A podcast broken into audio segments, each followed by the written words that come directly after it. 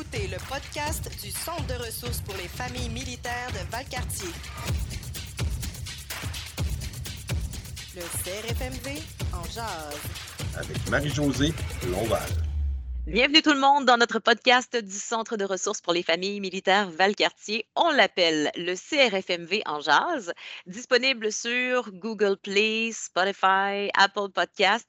Puis euh, vous savez qu'on est toujours en mesure de faire des statistiques avec nos balados diffusion. Puis je vous dirais que c'est euh, extraordinaire parce qu'on sait d'où vous nous écoutez. Évidemment, beaucoup, beaucoup, beaucoup de nos auditeurs sont au Québec, ailleurs au Canada, mais ailleurs sur la planète aussi. On en mentionne de temps en temps, mais on sait que vous nous écoutez des États-Unis et de la Belgique aussi. Puis ça fait un petit velours de vous savoir là. Mais salutations de façon équitable à tous nos auditeurs. vraiment, c'est c'est le fun de savoir qu'on est écouté. C'est le fun de savoir que les outils qu'on vous donne, ben, ça fait écho chez vous puis que vous nous trouvez le fun. Donc, à peu près aux deux semaines, je vous dirais, à tous les deux semaines, on vous présente une nouvelle édition de nos podcasts, le CRFMV en jazz. Puis les habitués commencent à nous connaître. Ils connaissent nos éditions de vie de parents militaires. Puis, je ne veux pas vous donner le vertige, mais on est déjà rendu à la huitième édition. Puis, vous allez voir les, les éditions précédentes qu'on a fait dans les différents moments de la vie d'une famille, de parents, de jeunes parents, des parents de petits, des parents d'ados. Donc, dites-vous qu'on va dans les, les, différentes sphères de la vie parentale. Puis, aujourd'hui, je vous dirais qu'on c'est comme si on retournait au début de l'aventure parentale avec une édition sur la périnatalité quand on va bientôt devenir parent, puis aussi un petit peu après quand le, nourrisson arrive dans la famille. Mes deux intervenants aujourd'hui, Mathieu Bouchard, intervenant jeunesse, et Audrey Charland, éducatrice spécialisée. Les deux font partie de l'équipe du CRFM Valcartier. Puis les deux sont en vedette de toute notre collection des podcasts de vie de parents militaires. Audrey et Mathieu, bonjour. Comment allez-vous? Allô, Marc-Josée, ça va bien? Oui, ah mon Dieu, c'est tellement une belle édition aujourd'hui. On repart au tout début, là, quand on va devenir parent, puis qu'on a des papillons dans l'estomac, puis qu'on ne sait pas dans quelle belle aventure on s'est lancé. Et à plus forte raison quand on est une famille militaire. Je trouve ça intéressant qu'on amène cet aspect-là aujourd'hui. Je n'ai pas connaissance qu'on en ait parlé déjà ailleurs dans un podcast. Donc, c'est avec grande fierté qu'on présente aujourd'hui le volume 8, Vie de parents militaires. Oui, donc euh, salut tout le monde. Je suis content d'être là encore euh, pour une huitième fois. Puis euh, je vais peut-être introduire un peu le sujet d'aujourd'hui. Dans le fond, devenir parent. Aussi simple que ça, deux mots, on y va. Devenir parent. Puis j'aimerais peut-être qu'on débute en disant qu'on n'est pas des, des experts de, l'accouchement, puis de, on n'est pas infirmier, infirmière, médecin, on ne remplace pas une équipe médicale. Euh, on ne donnera pas de conseils par rapport à l'accouchement en, tant que, tel, mais on va essayer de, regarder un peu euh, à partir du moment que vous savez que vous allez être parent jusqu'à ce que vous allez le devenir concrètement. Puis euh, moi, je donne les cours prénataux au CRFMB avec Hélène Barry, qui est infirmière clinicienne. Donc, on a quelques cohortes de données qu'on a travaillé pour vraiment construire un cours prénatal euh, axé sur la réalité militaire, axé sur les besoins des familles militaires pour qu'ils se sentent un peu plus compris puis accompagnés par exemple, pour nommer juste un, exemple, c'est euh, une, conjointe, une future maman qui euh, possiblement va coucher sans son conjoint parce qu'il est déployé en ce moment. Donc, ça, c'est des choses qui arrivent, qui peuvent vous arriver.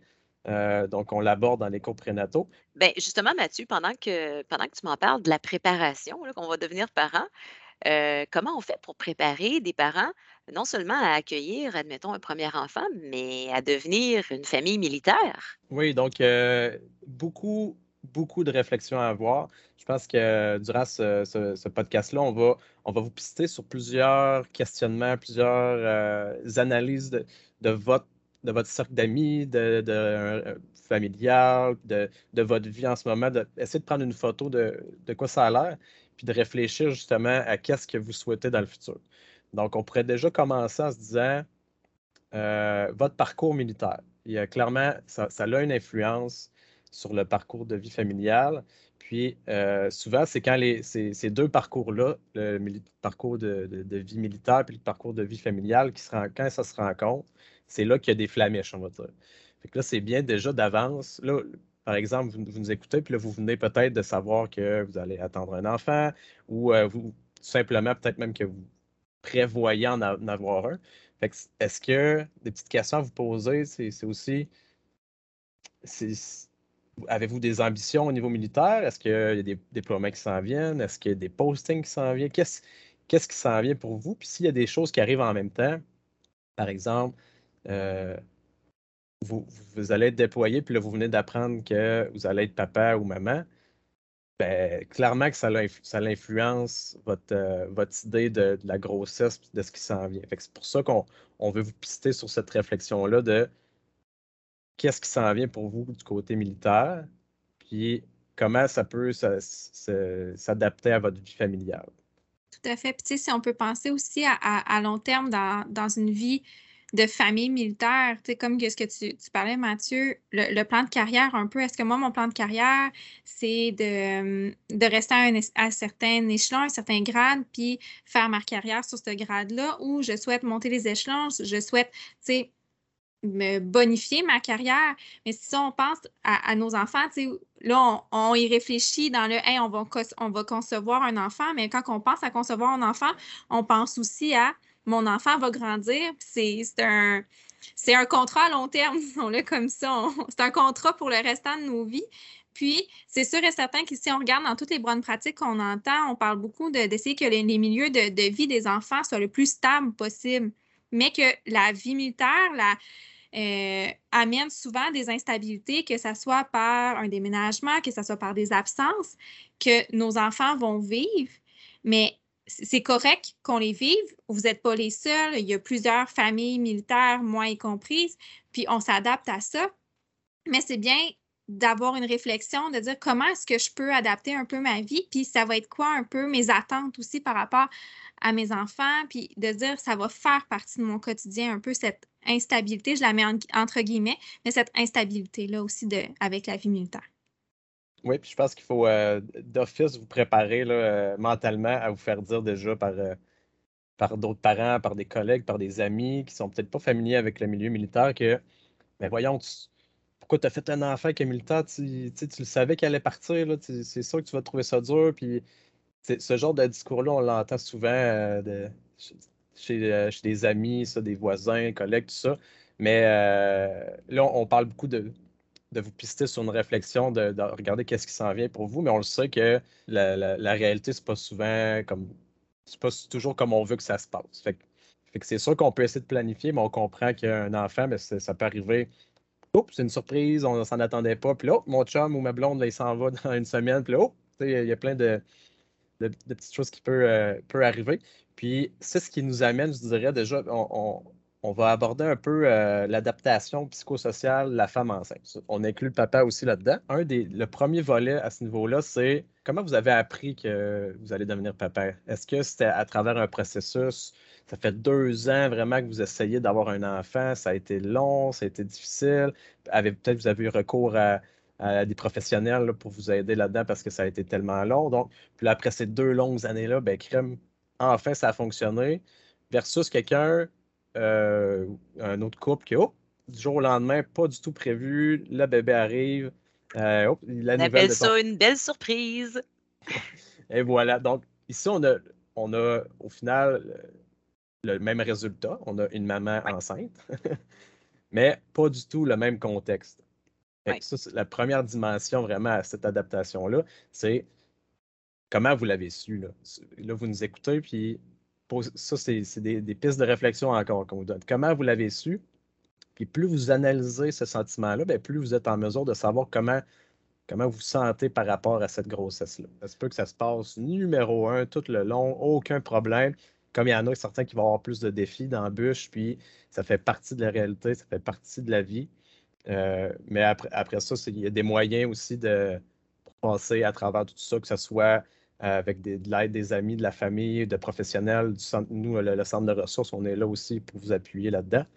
Puis euh, un, autre que j'aime bien, ben, que j'aime bien, c'est drôlement dit, c'est peut-être pas le, bon mot, mais j'ai parlé d'une euh, famille qui passait à travers un an, deux ans d'essai avant d'avoir un enfant, d'un autre que c'était une surprise, mais aussi certaines familles qui, on appelle va avoir un rainbow baby, un bébé arc-en-ciel.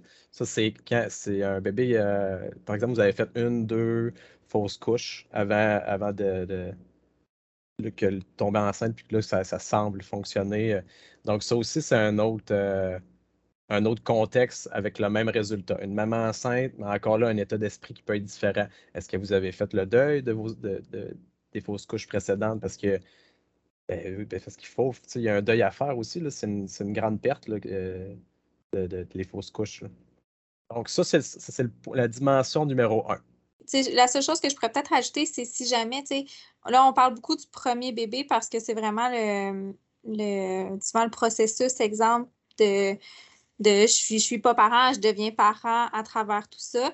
Mais cette préparation-là, puis l'acceptation, puis l'adaptation à la grossesse, il y a aussi pour les autres grossesses que par après. Tu sais, ça se peut que pour le premier, vous avez été dans un certain état d'esprit par rapport à, à cette grossesse-là, puis que le deuxième ou le troisième, le quatrième, ça soit tout à fait autre chose, que le premier, ça a été plus difficile, le deuxième, ça a été une surprise, ou vice-versa, que le premier, ça a été plus facile, puis que le deuxième, vous le voulez, vous voulez vraiment une famille plus nombreuse, puis que ça fonctionne moins bien. ça aussi, ça se peut, ou comme ce que Mathieu, tu, as ajouté, puis que je trouve hyper pertinent avec euh, les, Rainbow Baby, les, les, les bébés arc-en-ciel, ben oui, ça a un impact sur les, grossesses futures aussi. Puis, ça ne nous met pas dans le même. J'aime beaucoup ton mot état d'esprit où ça ne met pas le même stress non plus. Puis, c'est bien de l'avoir en tête aussi pour être capable de, vraiment être capable de, faire la part des choses sur comment va venir ma grossesse ou comment je vais accompagner ma conjointe là-dedans, quelle posture je vais avoir aussi là-dedans comme papa ou comme conjointe, conjointe. Oui, euh, super bon point. C'est vrai que j'avais en tête beaucoup, c'est votre premier enfant, mais ça se peut aussi que c'est soit votre deuxième, troisième, quatrième. Puis ce qu'on nomme là, ben, c'est, pas parce que vous l'avez fait une fois qu'il ne faut pas le refaire. Le contexte change de fois en fois. C'est peut-être avec un nouveau conjoint, une nouvelle blonde, peu importe. Euh, que euh, cette adaptation à, être avec la, femme enceinte ben, est valide autant pour le premier que pour le huitième enfant. Ne bougez pas. On revient dans quelques instants.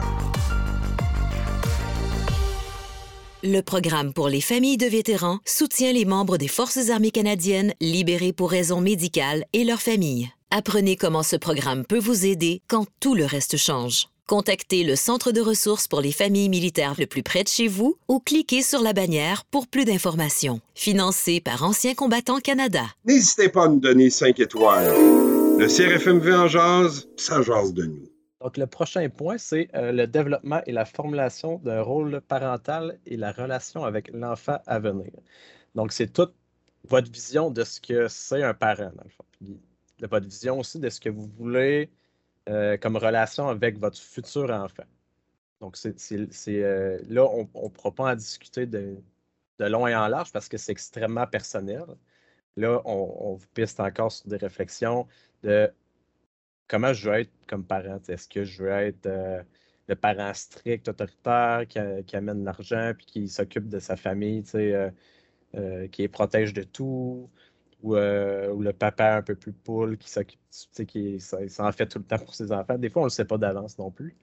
Non, c'est ça, des fois, ben, comme tu dis, des fois, ça, vient comme d'emblée ce, rôle-là d'instinct. On, on embarque dans quelque chose, on se fie un peu à, à qu'est-ce qu'on voit, qu'est-ce qu'on lit.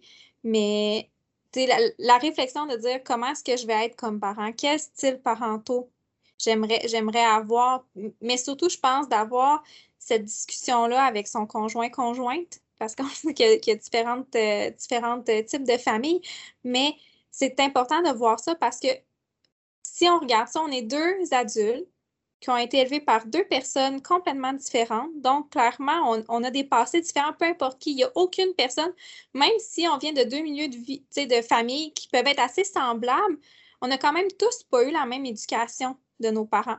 Donc, c'est sûr et certain que ça, ça nous teinte, puis qu'on va rentrer avec certains conflits aussi par rapport à ça. je dis conflit, mais prise de décision parce qu'il y a ça aussi, c'est de prendre un peu la décision d'orientation, mais aussi d'accepter que l'autre parent ne sera pas comme ce que moi je suis, puis que l'autre parent va compléter un peu peut-être ce que moi je suis, puis va amener autre chose à l'enfant. Ça me fait penser beaucoup à la coparentalité. On avait déjà discuté un peu là-dessus auparavant, mais ça commence là. on pourrait se dire, euh, coparentalité, ah, c'est les parents séparés là, qui doivent s'entendre pour le bien-être de leur enfant. Non, non. Là, tu as dans l'idée de devenir parent ou ta, ton, ta blonde est enceinte, euh, c'est là que ça commence. La coparentalité, commence là. Puis il faut vraiment tout de suite en discuter, puis euh, y aller de faire confiance à l'autre. Des fois, là, euh, on dit ça à un couple, ça se veut, des, des conseils avisés avant un mariage. Vous devez penser, c'est plate, avant votre mariage, à que ferons-nous en cas de divorce? Pour que ce soit clair, c'est quand on s'aime qu'il faut parler des moments où ça pourrait mal aller, ça a l'air. Est-ce que vous conseilleriez à des parents d'envisager ça?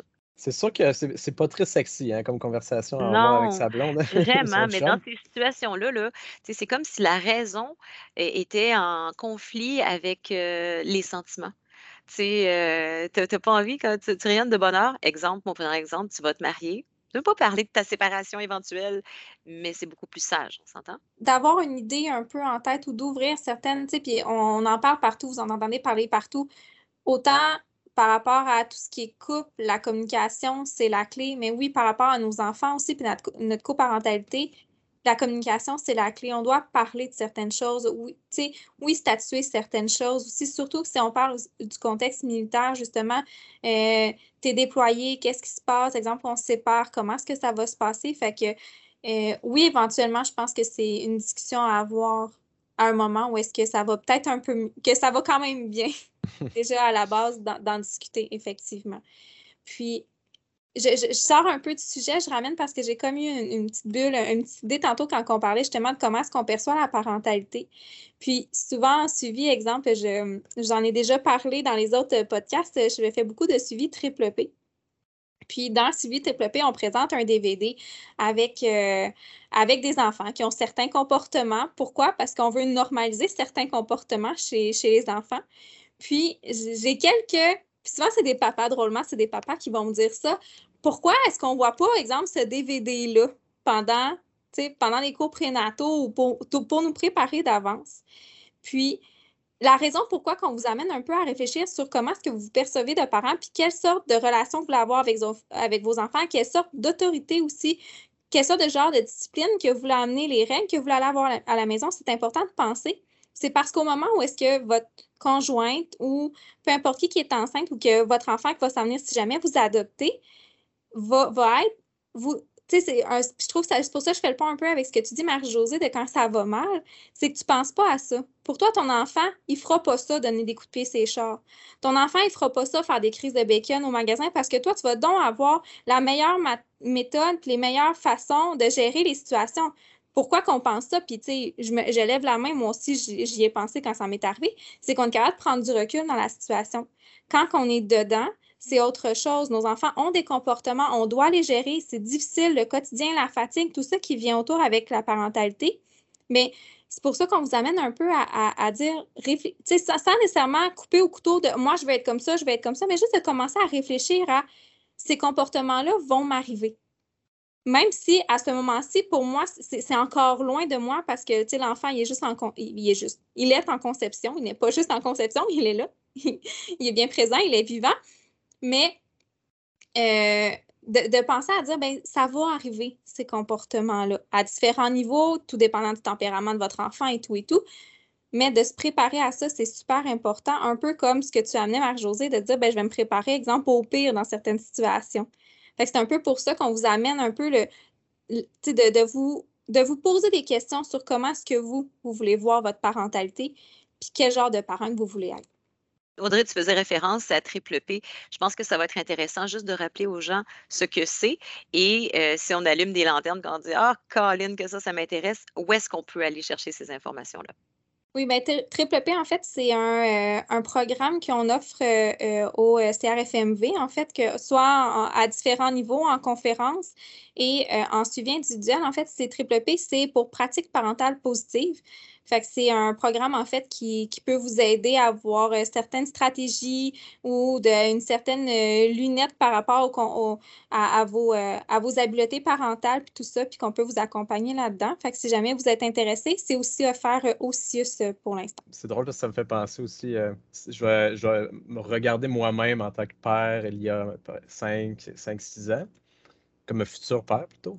Puis si j'écoutais un podcast, quelqu'un qui me parle de triple P, j'avais beaucoup de difficultés à euh, me, comment, dire, me, voir comme euh, un an plus tard ou même juste par exemple, ma, conjointe est enceinte de six mois. Bon, est-ce que je me sentais père à ce moment-là?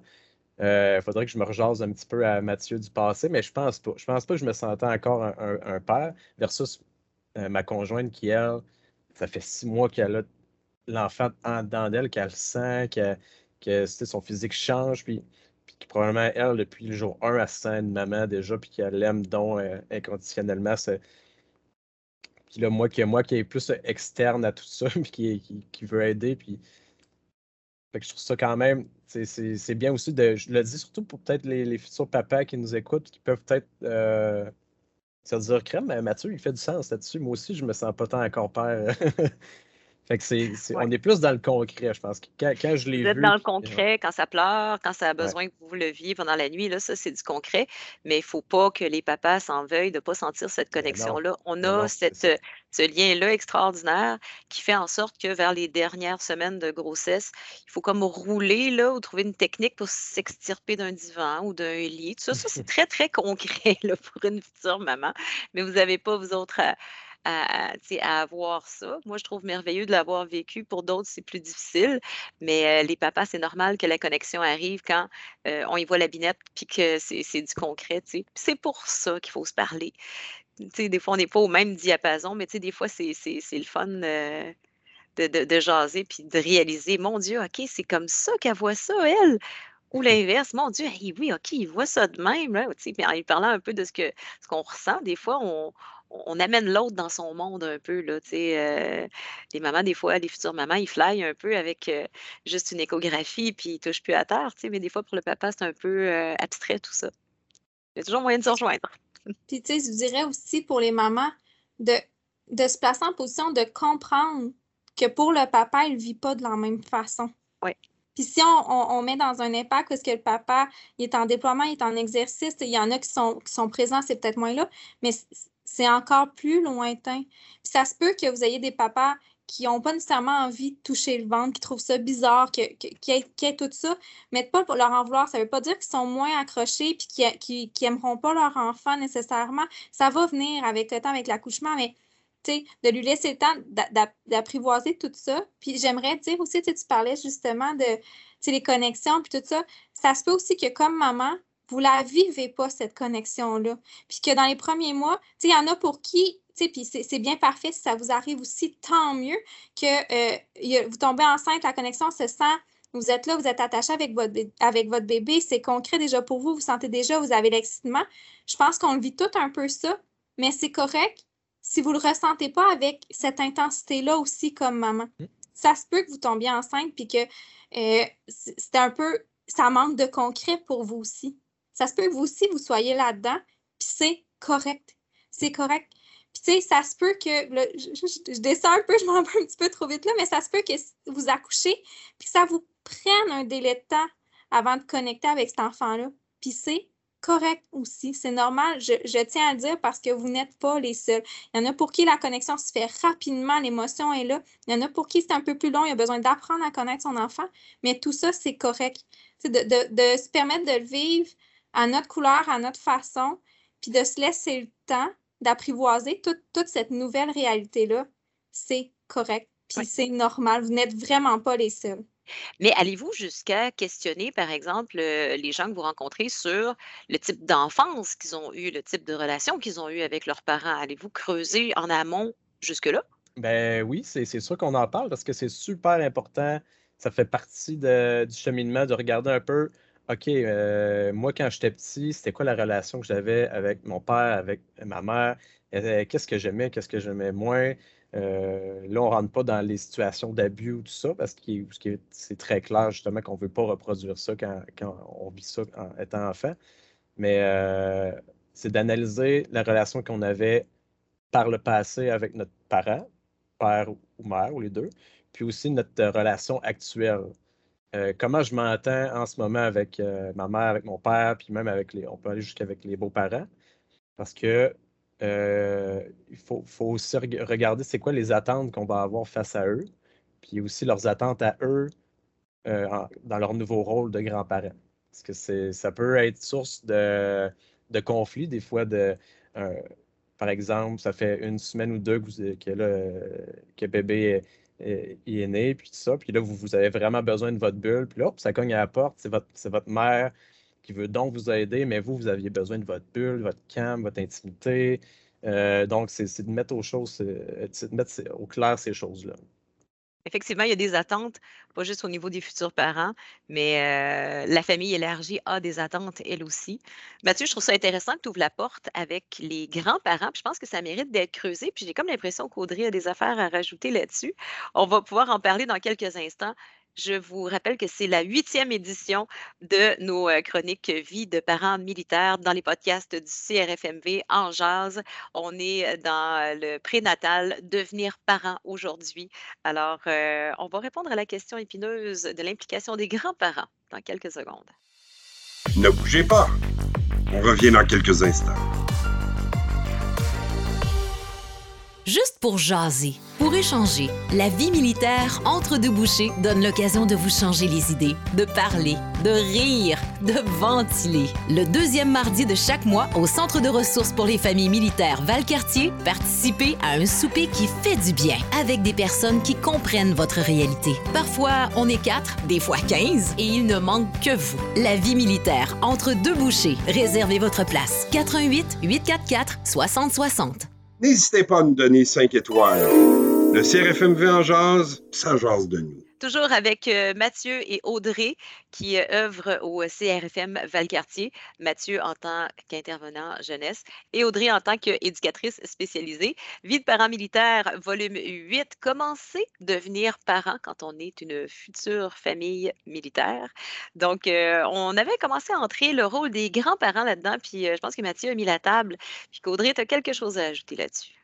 Oui, vraiment. Mais Mathieu, un peu plus tôt, parlait justement des attentes, euh, dans le fond, nos attentes qu'on a envers nos parents ou nos beaux-parents, mais qu'eux aussi, ils ont des attentes. Dans le fond, les grands-parents eux-mêmes ont des attentes par rapport à la place qu'ils veulent prendre, à ce qu'ils veulent faire avec les, les petits-enfants, comment est-ce qu'ils veulent s'impliquer auprès de leurs propres enfants et de leurs petits-enfants. Mais souvent, ce qu'on se rend compte, c'est que la réalité peut être moindre, peut être autre chose aussi, dans le sens que euh, on, peut, ça se peut que les grands-parents soient assez loin dû au contexte militaire. Il y a un posting, finalement, ils ne peuvent pas s'impliquer autant que ce qu'ils aimeraient. Euh, donc, ça, ça joue sur la réalité, ça joue sur la relation, puis ça joue un peu sur le support qu'on peut avoir, puis peut-être des déceptions de leur part qu'ils vivent ou qu'ils comprennent cette réalité-là. Euh, je pense que comme grands-parents, ils ont aussi une certaine conscience, une certaine sagesse, mais que ça a aussi un impact un peu sur, eux, comment est-ce qu'ils voient les choses. Euh, mais ça peut être aussi, tu sais, exemple, sont proches, puis finalement sont moins impliqués que ce qu'ils avaient dit ou vous vouliez une certaine sorte d'aide, puis finalement, mais vous n'avez pas nécessairement euh, cette, euh, cette aide-là, ou au contraire, sont très, très, très présents, très, et puis qui sont vraiment limite envahissants, ou vous êtes chanceux, puis vous avez vraiment le juste milieu, la table a été mise, puis vraiment tous les termes sont respectés. Fait que la réalité peut être un peu différente de ce qu'on qu'on vit pour vrai. Puis, euh, j'aimerais ça aussi rajouter sur, Mathieu, où est-ce que en avais emmené un peu sur, euh, sur comment est-ce que nos parents eux-mêmes étaient quand on était jeunes.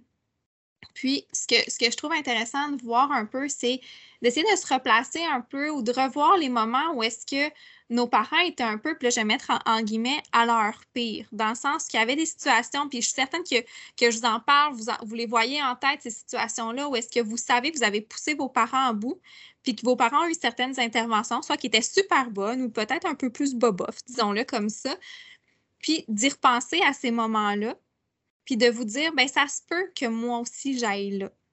Puis si vous voulez aller là parce que pour vous, c'était des stratégies qui étaient gagnantes, qui fonctionnent bien, euh, c'est bien correct, inspirez-vous de ces moments-là. Puis si jamais vous, avez l'impression que, que ces interventions-là que vos parents ont eues avec vous, il n'était peut-être pas tout à fait adéquat. Ce n'est pas le genre d'intervention que vous aimeriez avoir avec vos enfants, mais peut-être réfléchir comment est-ce que je pourrais le faire autrement d'avance. Pourquoi? Pourquoi je nomme ça, en fait? C'est que souvent, ça va être un naturel qui va venir au galop. Parce que euh, pour ceux qui nous écoutent, je ne sais pas si pour, au nombre de, vous que c'est arrivé, euh, nombre de fois qu'on dit Ah, moi, ça, quand j'étais jeune, je ne veux, pas, je veux pas ressembler à ma mère, ma mère faisait ci, ça, ça, ou mon père faisait ci, ça, ça, puis ça, je ne veux, pas, je veux pas reproduire ça. ou que ah, ça, ça me tape donc bien ses nerfs, puis que là, en grandissant, oh mon Dieu, on se rend compte qu'on a le même genre de comportement, les mêmes expressions, les mêmes, façons de dire les choses. Des fois, quelque chose qu'on va avoir dit à nos enfants, puis tu fais Oh mon Dieu, c'était la phrase que ma mère me disait tout le temps.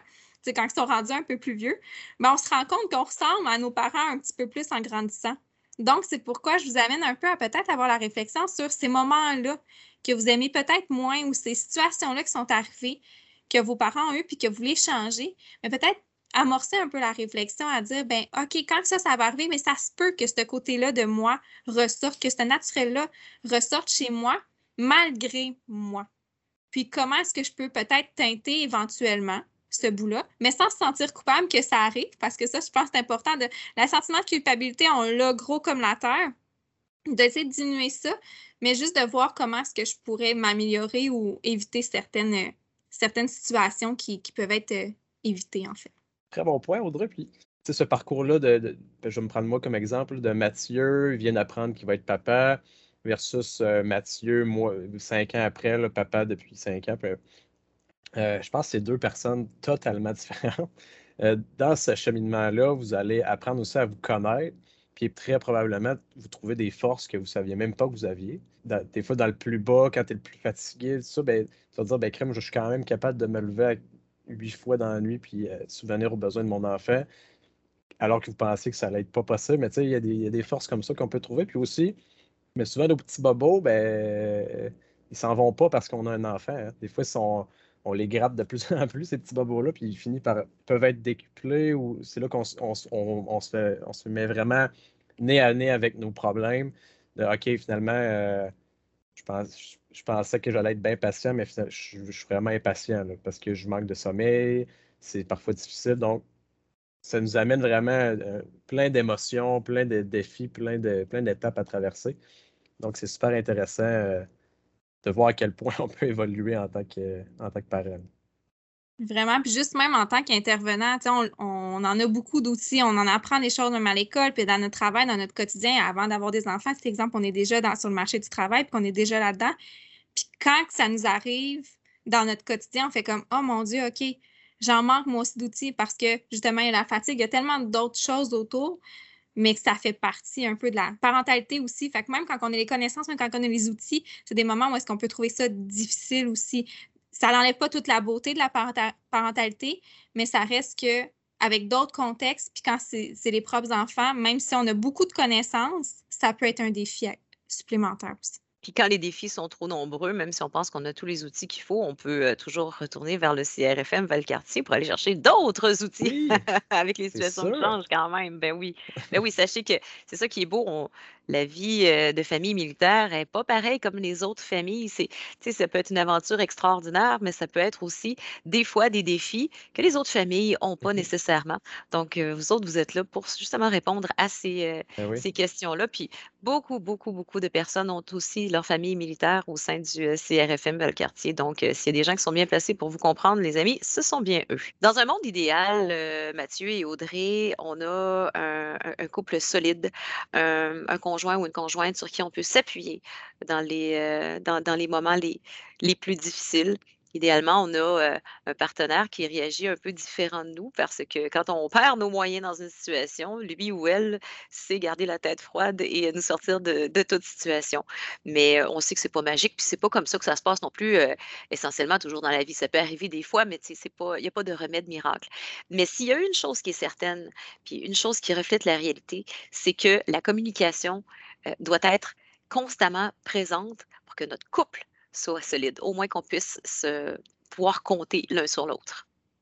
Oui, parce que la relation que vous avez avec votre conjoint, votre conjointe, euh, elle est super importante, puis elle a beaucoup d'impact sur votre adaptation à la grossesse. Si, vous, si vous avez un, couple ultra solide, euh, c'est votre meilleur ami, euh, puis vous l'aimez à la folie, côté intimité, c'est super, communication, c'est parfait, ben crème, il y a des bonnes chances que la grossesse aille beaucoup, beaucoup mieux, parce que là, vous, êtes, vous formez une équipe à travers tout ça. Mais ça se peut aussi des fois qu'il y a certains, euh, certaines situations où que ça peut moins bien aller dans un couple. Puis euh, évidemment, mais ça impacte aussi la grossesse parce que ça peut amener du stress. Euh, puis se sentir moins écouté, tout ça. Donc, c'est super important là, de, d'analyser aussi votre, votre relation de couple. Qu'est-ce que, qu'est-ce que vous aimez, qu'est-ce que vous aimez moins, puis d'en parler avec, avec votre partenaire. Ça, c'est, de base, je vous dirais, même s'il n'y a pas d'enfant dans le décor, pas de grossesse, ben, ça, reste un des objectifs du couple, c'est de s'entendre puis de s'aimer, tu sais. Fait que là, quand on rajoute en plus la grossesse puis la venue d'un enfant, ben, je pense que ça vient juste encore plus solidifier ce besoin-là de, que notre partenaire soit présent à l'écoute puis que ça l'aide super bien euh, là-dedans. Vraiment. Puis, tu sais, on en entend souvent parler, exemple, de dire, ah, les gros, euh, la grossesse, ça, ça rapproche pas nécessairement un couple, effectivement. Tu sais, ça, c'est sûr qu'il faut anticiper dans notre couple le fait que euh, la grossesse va amener certains conflits de valeurs. Puis qui, ces valeurs-là qui vont être important de communiquer, de parler, parce que c'est correct de ne pas être en accord sur certaines choses. Mais avec des enfants, ça amène aussi un compromis parce que dans un enfant, tu as un père puis une mère qui sont là, qui sont présents, puis qui veulent transmettre des choses aussi à leur enfant. Puis c'est tout à fait légitime que tous les deux le font, le, fassent, pardon, même s'ils n'ont pas la même vision. Donc, ce conflit de valeurs-là va amener certains conflits, certaines frictions peut-être, mais d'être en mesure de communiquer, c'est vraiment la meilleure solution pour être capable de, de passer au travers, puis d'être capable de aux limites de faire un compromis ou d'arriver à, à une entente entre les deux? Les podcasts, c'est le fun. La suite dans 30 secondes abonnez-vous à notre podcast, le CRFMV en jazz. Les podcasts, c'est le fun. Assez près, oui. et dans la boîte, on se lève tôt le matin, est-ce que c'est un reflet de la réalité? C'est bon à savoir avant. Le CRFMV en jazz, ça jase de nous. Rendez-vous à tous les deux vendredis. Dites-le à vos amis, puis même aux autres. N'hésitez pas à nous donner 5 étoiles. Le CRFMV en jazz, ça jase de nous. On est au huitième volume de Vie de parents militaires, déjà la huitième édition, sept autres à découvrir sur euh, Apple Podcast, Google Play, Spotify. Et donc, évidemment, on parle de la vie de famille militaire, mais à différents stades euh, de l'âge des enfants. Donc, c'est certain que vous allez trouver votre compte en fouillant dans notre bibliothèque. Aujourd'hui, c'est au moment où on va devenir parent. S'il y a quelque chose, je vais vous le confier, là, parce que je vous fais confiance, puis je sais que vous n'allez pas me juger personne qui nous écoute un peu partout à travers le monde. J'ai eu peur de l'accouchement. J'ai eu peur d'avoir, mal. Oui, mais j'ai eu peur de mourir. j'ai eu peur à ce point-là. Je me suis dit, mais oui, mais je devais peser à peu près 115 livres. mais je me suis dit, c'est sûr, je vais mourir. je ne serai jamais capable de porter un enfant. Est-ce qu'il y a des mamans, qui, des futures mamans, en fait, qui vous font peur de ce genre de, on est dans les années 2000 quand même, là, mais est-ce qu'il y a des mamans qui vous euh, disent, ben écoutez, moi, ma part, c'est ça? Bien évidemment, ben oui, je parle quand même des cours prénataux avec une, infirmière, donc c'est sûr que j'ai accès un peu à ce, à ce vécu-là, puis je te dirais que pas mal de 100% des mamans, puis ceux qui ne le nomment pas, ben, j'ai l'impression que. Ils ah, sérieux, c'est quoi, ça fait du bien parce que c'est pas quelque chose que j'aborde souvent, ça. C'est fait, c'est comme. Euh, puis ça me fait ça me fait vraiment quelque chose de bien que tu me dises que je suis pas la seule. Euh, parce que je pensais un peu que j'étais un, un peu, un peu fofolle de penser, mais non, on est dans les années 2000 là, quand même, c'est plus les filles de Caleb, excusez la référence euh, un peu lointaine, mais on est ailleurs. Je pense que peu importe le moment, ça va, ça va traverser l'esprit, autant la conjointe que le conjoint, mais des fois, le, le gars, ben, il va être peut-être un, petit peu plus silencieux à ce niveau-là parce qu'on a comme un peu ce sentiment de de protéger euh, la maman. De, là, je ne peux pas y nommer mes craintes à moi parce que ça va comme si je lui partageais ça avec elle, puis qu'elle aussi allait avoir ces craintes-là au final. Donc, euh, c'est important. En tout cas, je pense que c'est important d'en parler, de ne pas garder ça euh, que pour soi, ou au minimum d'en parler avec un de vos, chums de gars, une, une, amie avec qui vous entendez bien, ou un professionnel, peu importe. Mais si, si le, le conjoint, le partenaire, il y a des craintes aussi, c'est super important d'en parler. Mais juste avant qu'on poursuive dans les craintes, il y a un des points qui était super important, puis euh, qui mène un petit peu justement vers les craintes, c'est euh, la connaissance qu'on a, puis la préparation qu'on doit avoir face à l'accouchement. Donc, on parle d'une préparation euh, adéquate puis raisonnable. parce qu'on a tout en tête un peu le couple ou le parent, le futur parent qui euh, s'est acheté 38 livres sur la grossesse, puis sur euh, comment accoucher pour les nuls. je ne sais pas si ça existe, mais je suis sûr que oui. My God, je ne sais pas s'il existe celui-là. Je suis sûr qu'on va le trouver après. on va, si vous voulez la référence, on va vous l'envoyer par courriel. Je viens de te trouver une job. Euh. mais c'est sûr que ça existe. Puis on parle de préparation raisonnable parce qu'il ne faut pas non plus rentrer euh, à l'écouter toutes les vidéos possibles d'accouchement qu'il y a sur Internet, puis parce que trop, c'est comme pas assez. Je pense qu'il faut, quand même s'informer, se trouver des trucs de, par exemple, ben, de quoi j'ai besoin une fois à l'hôpital pour l'accouchement. C'est le fun d'avoir un petit pyjama de près, un oreiller, puis fait que, ça, ça fait partie de la préparation. Puis évidemment, mais ben, moi, je vais conseiller les cours prénataux qu'on offre au centre de ressources. Ça, c'est un des, très bon moyen d'avoir accès à une infirmière euh, clinicienne qui peut. C'est pas trop cher, c'est sur quatre modules, puis euh, d'avoir de l'information juste, euh, puis c'est de la bonne information de, de sources sûres. Donc, faire attention aussi des fois à tous les blogs qu'on retrouve sur Facebook, sur les réseaux sociaux, tout ça, de, de, de mamans qui relatent leur expérience. Ça, c'est super bien, mais ça, ça reste que c'est des situations uniques qui vont peut-être pas forcément euh, s'adapter à la vôtre. Là. Donc, c'est pas parce que telle personne l'a vécu comme ça qu'automatiquement vous allez le vivre comme ça. Donc, c'est important d'aller chercher justement des informations aux bons endroits. On parle du naître et grandir, par exemple. Euh, .com, euh, le mieux vivre, c'est comme un peu, la, je le compare à la Bible des futurs parents. C'est un gros document que ah, normalement tout le monde reçoit quand vous êtes dans vos suivis de grossesse. C'est un gros, gros document là, de 300, 400 pages. Puis tout, tout, tout est là-dedans. C'est de la bonne information. Vous ne pouvez pas vous tromper là-dessus. Fait ça, c'est super important de l'avoir puis de le feuilleter au besoin. C'est, des fois, c'est, de là qu'un peu qui nous amène aux craintes.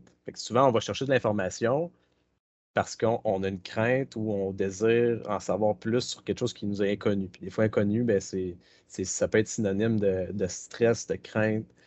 Donc, je pense qu'on est rendu un peu à cette à, ce niveau-là de OK, là, je vais devenir parent, mais qu'est-ce qui me fait peur, moi? Il y a différentes façons aussi de vivre, sa grossesse, vivre son accouchement. Puis, tu sais, je pense que c'est d'aller voir aussi des, euh, des visions ou des approches qui vous plaisent. Tu sais, il y en a pour qui ça peut plus être en, en soins hospitaliers, d'autres avec des sages-femmes ou de toute autre façon qui vous parle, mais écoutez-vous par rapport à qu'est-ce qui apaise ces craintes-là pour vous.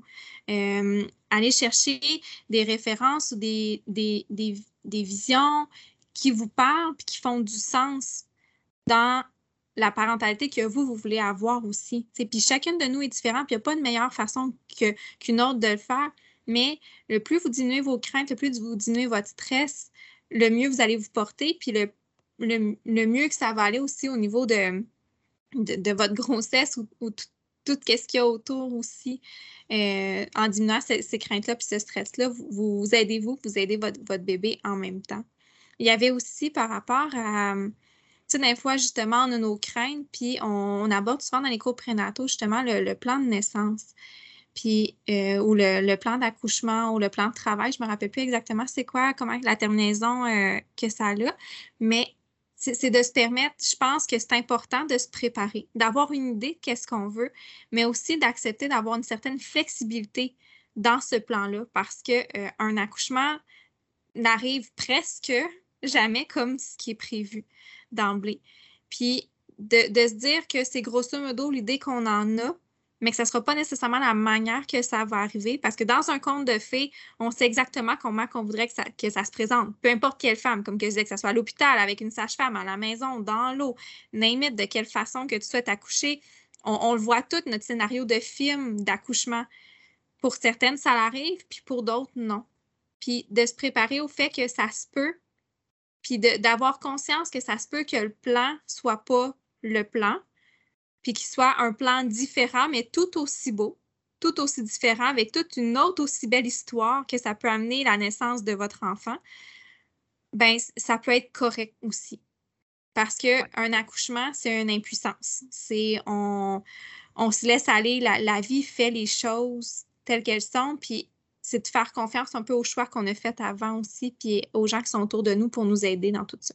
Oui, ça, c'est la première grande leçon de lâcher prise j'aimerais ajouter, là, on, parle de, de, perte de contrôle, un peu d'impuissance. Puis j'ai en tête là, les, surtout les papas militaires. Je vais y aller vraiment dans, dans cette lignée-là. Mais euh, si vous avez déjà vécu, par exemple, un déploiement plus difficile, vous avez vu des choses pas forcément que le, commun des mortels ne voit pas, euh, de faire attention durant l'accouchement, c'est une des situations où, ton être cher va, souffrir, puis que tu n'as pas beaucoup de contrôle, ou voire pas du tout.